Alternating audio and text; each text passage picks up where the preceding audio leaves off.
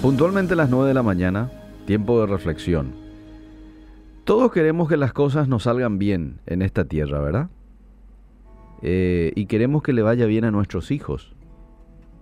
Como padres, anhelamos siempre lo mejor para nuestros hijos. Lo interesante es que Dios también quiere que te vaya bien. Quiere que me vaya bien. Yo, que soy su hijo, vos, quiere lo mejor para mí y nos da consejos para que nos vaya bien. ¿Dónde encuentro esos consejos en la Biblia?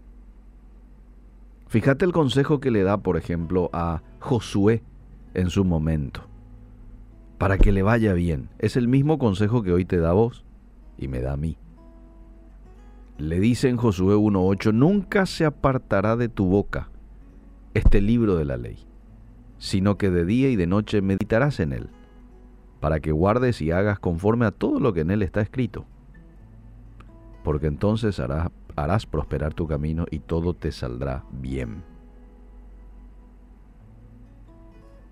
Para entender el contexto en el que llega este mensaje de Dios a Josué, Josué estaba necesitando valor porque Josué estaba con miedo. Era grande la responsabilidad estaba tomando el lugar de nada más y nada menos que de Moisés, Josué. Pero ahora él estaba tomando la posta. Y era un jovencito. Probablemente él habrá pensado, que soy inexperto. La gente respeta mucho a Moisés y ahora yo, la cantidad de gente que tenía que guiar al pueblo de Israel en aquel tiempo. Quizás dos millones de personas, poquito más. Entonces tenía miedo. Necesitaba fuerza porque era débil. Y necesitaba obediencia porque era infiel. Es precisamente por ello que Dios le ofrece esta fórmula de victoria contenida en estas tres pautas. Y hoy te ofrece a vos. Hoy te ofrece a vos. Esto no es solamente para Josué es para vos, es para mí. Una fórmula de victoria contenida en tres pautas. La primera, la palabra de Dios debe estar en tu boca. Debes hablar la palabra de Dios, no solo leerla. No solo memorizarla. Hay algo muy poderoso en tomar las palabras de Dios y pronunciarlas. Por eso es muy importante la lectura en alta voz. La lectura de la Biblia en alta voz. En Romanos 10:10 dice, porque con el corazón se cree para justicia, pero con la boca se confiesa para salvación. Es muy importante lo que yo diga y en este caso que yo pronuncie la palabra de Dios con mi boca. Jesús fue tentado en el desierto y tres veces tomó la palabra de Dios y la puso en su boca y se lo dijo a Satanás. Al verbalizar la Biblia, declaramos su verdad sobre nosotros.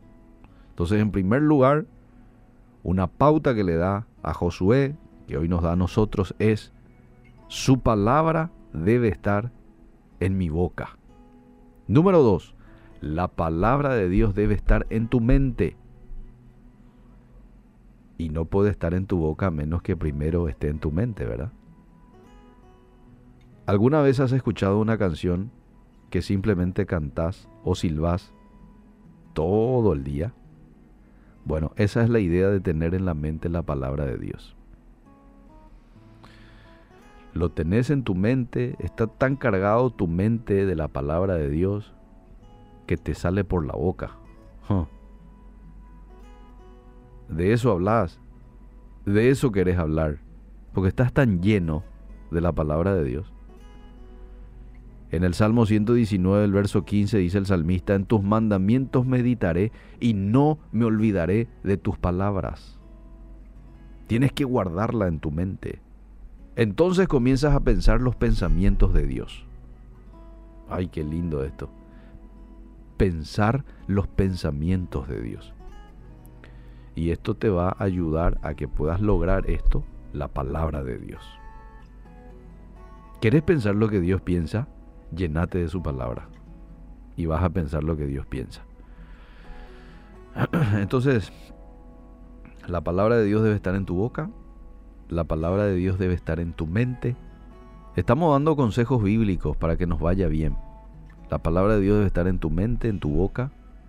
Y en tercer lugar, la palabra de Dios debe ser nuestra manera de vivir. De nada sirve tener la palabra de Dios en la mente y verbalizarla si al final no la vamos a obedecer. Quizás hay muchas personas que se saben de memoria versículos bíblicos, pero nunca los aplican a su vida. Y en Juan 15:7 dice Jesús, si ustedes se mantienen unidos a mí y obedecen todo lo que les he enseñado, ah, si ustedes se mantienen unidos a mí, y fíjate aquí la palabra que utiliza Jesús, y obedecen, es decir, y lo llevan a la práctica, todo lo que les he enseñado, recibirán de mi Padre todo lo que pidan. En otras palabras, si querés que todo te salga bien, tenés que obedecer la palabra de Dios. La palabra de Dios debe ser como una melodía que no puedes sacar de tu mente.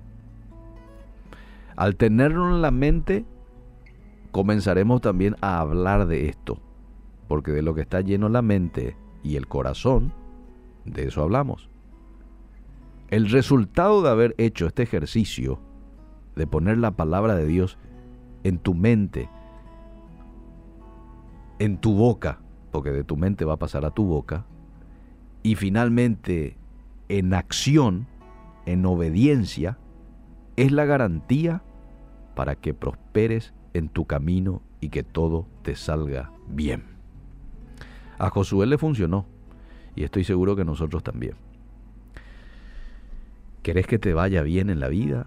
¿Que le vaya bien a tus hijos? Enseñarles esto. Y esta no es una enseñanza que parte del liceo o que parte de algún pastor. No, esta es una enseñanza bíblica. Está en Josué capítulo 1, en los primeros versículos. Es, una, es un mensaje que viene directo de parte de Dios en su momento a Josué y hoy nosotros lo tomamos. En el contexto en el que Josué se sentía temeroso, débil, ¿será que voy a poder? Dios viene con este mensaje.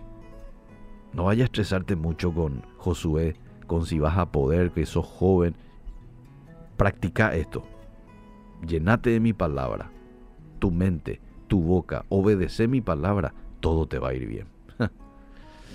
que Dios nos ayude a poder ser hombres y mujeres que tomen en serio la palabra de Dios y que la lleven a la acción, la apliquen en sus vidas prácticas. Tu palabra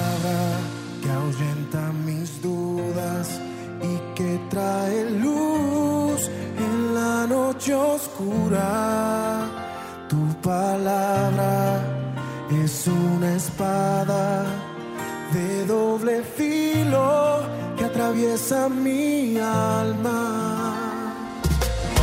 En un instante